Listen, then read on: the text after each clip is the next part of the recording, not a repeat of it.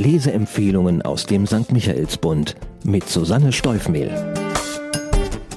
Heute habe ich den Roman Erschütterung mitgebracht. Und besser als der deutsche Titel kann man die Seelenlage des Protagonisten nicht beschreiben. Der amerikanische Autor Percival Everett erzählt die Geschichte von Zachary Wells, eines Vaters, der den geistigen Verfall und das Sterben seines zwölfjährigen Kindes miterleben muss. Und weil er das nicht ertragen kann, sucht er nach Wegen der Konfrontation mit dem Leid der Tochter und seiner eigenen Verzweiflung und Hilflosigkeit zu entfliehen. Die Handlung der afroamerikanische Paläontologe Zachary Wells hat sich im Leben bequem eingerichtet. Er sitzt auf einer bombensicheren Dozentenstelle, spult korrekt, aber ohne Enthusiasmus seinen Lehrplan ab und gibt dabei Obacht, sich stets angemessen zu verhalten. Unannehmlichkeiten und Konflikten geht er geflissentlich aus dem Weg und ist nicht bereit, sich in seiner gehobenen Position für die Belange farbiger Studentinnen einzusetzen. Auch seine Ehe mit der Literaturprofessorin und Dichterin Meg ist alles andere als aufregend. Man lebt friedlich nebeneinander her. Die Liebe ist erkaltet, die Freundschaft geblieben. Zacks Augenstern ist seine zwölfjährige Tochter Sarah, ein hochintelligentes, empathisches und gewitztes Mädchen, mit dem er so viel Zeit wie möglich verbringt. Als Sarah bei einem Schachspiel einen unerwarteten Fehler macht, weil sie angeblich eine Figur nicht gesehen hat, klingeln in Zack sofort sämtliche Alarmglocken. Und sein Instinkt trügt ihn leider nicht.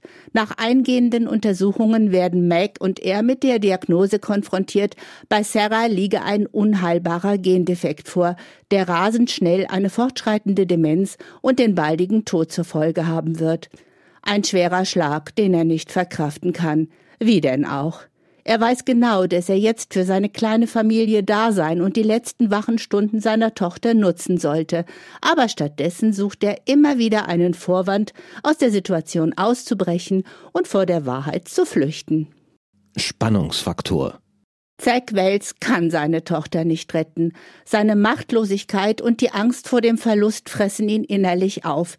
Er sucht Ablenkung in seiner Arbeit, versucht einer Kollegin bei ihren Problemen zu helfen und sich selbst keine mit einer aufdringlichen Studentin zu schaffen. Aber nichts hilft wirklich. Sein schlechtes Gewissen Mac gegenüber, die nicht von Sarahs Seite weicht und sich ihrerseits keine Auszeit gönnt, nagt zwar an ihm, doch er kann dem Verfall seines geliebten Kindes einfach nicht zuschauen. Und plötzlich tut sich eine Tür auf, durch die er dem häuslichen Drama zumindest eine Zeit lang entkommen kann. In einer Second-Hand-Jacke, die er bei eBay erstanden hat, findet Zack einen winzigen Zettel mit einem auf Spanisch verfassten Hilferuf. Was der Professor nun alles anstellt, um dem auf den Grund zu gehen, wäre Stoff für eine Hollywood-Verfilmung. Mit erstaunlich detektivischem Geschick ermittelt er den Versender des Hemdes und macht sich nach New Mexico auf, mit dem festen Vorsatz, den oder die nach Hilfe schreienden Menschen zu finden. Eindrucksvoll. Mit welchem Eifer, mit welchem Mut, aber auch mit welchem unbedachten Leichtsinn der sonst so gleichgültige Zack seine Mission verfolgt, ist nüchtern betrachtet kaum nachzuvollziehen. Seine Vision von der Rettung eines Menschen durch seinen Einsatz lässt sich nur mit der völligen Ohnmacht vor dem Schicksal seiner Tochter erklären. Mich hat an diesem großartig erzählten Roman aber nicht nur die irrwitzige Storyline in der mexikanischen Wüste mit ihrem nervenkitzelnden Showdown begeistert, sondern auch die Charakterisierung der eher im Hintergrund dargestellten Mutter. Meg sieht ihrem Mann seine Eskapaden nach, auch wenn sie ihn höchstwahrscheinlich nicht versteht und sich selbst nicht die kleinste Flucht vor der Situation erlaubt. Ihr Fokus liegt auf Sarah. Für die Befindlichkeiten ihres Ehemannes hat sie keine Kapazitäten frei. Weil Everett aber ausschließlich aus der Sicht von Zachary schreibt, ist natürlich völlig unklar, ob diese Einschätzung der Noblesse seiner Frau nur Wunschdenken und letztlich auch eine Sehnsucht nach Erlösung ist. Fazit? Erschütterung ist ein spannendes, abenteuerliches, aber im Herzstück tief trauriges, aufwühlendes Buch. Vielleicht hätten wir den Tod unserer Tochter überstanden, aber der Vorgang ihres Sterbens brachte uns um, trieb uns auseinander. Dieses Zitat aus dem letzten Teil des Romans erfasst die Seelenlage der Eltern und die Grundstimmung des Buches.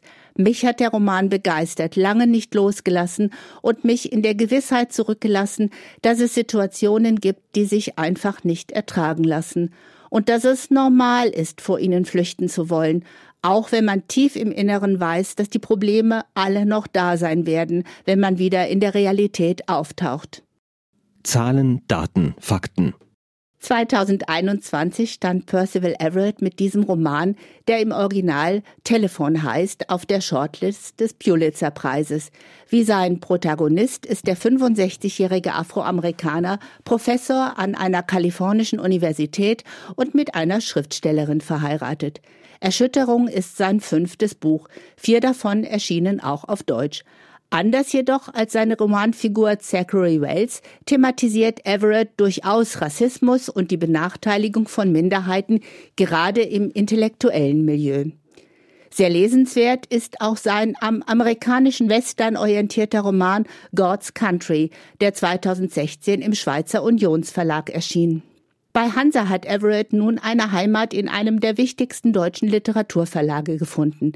Die 284 Seiten lange Erschütterung hat Nikolaus Stingel feinfühlig und mit viel Gespür für die unterschiedlichen Handlungsorte und Gefühlslagen übersetzt. Wer sich gerne vorlesen lässt, sollte sich die beeindruckende Audiofassung mit Christian Brückner gönnen. Der zu Recht als The Voice titulierte Hörbuchstar taucht vollkommen in die Rolle des verzweifelten Vaters ein. Kaufen kann man das Buch zum Preis von 23 Euro und das Hörbuch zum Preis von 24,95 in der Buchhandlung Michaelsbund in München oder online bestellen auf michaelsbund.de. Ein Buch, ein Podcast aus dem katholischen Medienhaus St. Michaelsbund, produziert vom Münchner Kirchenradio.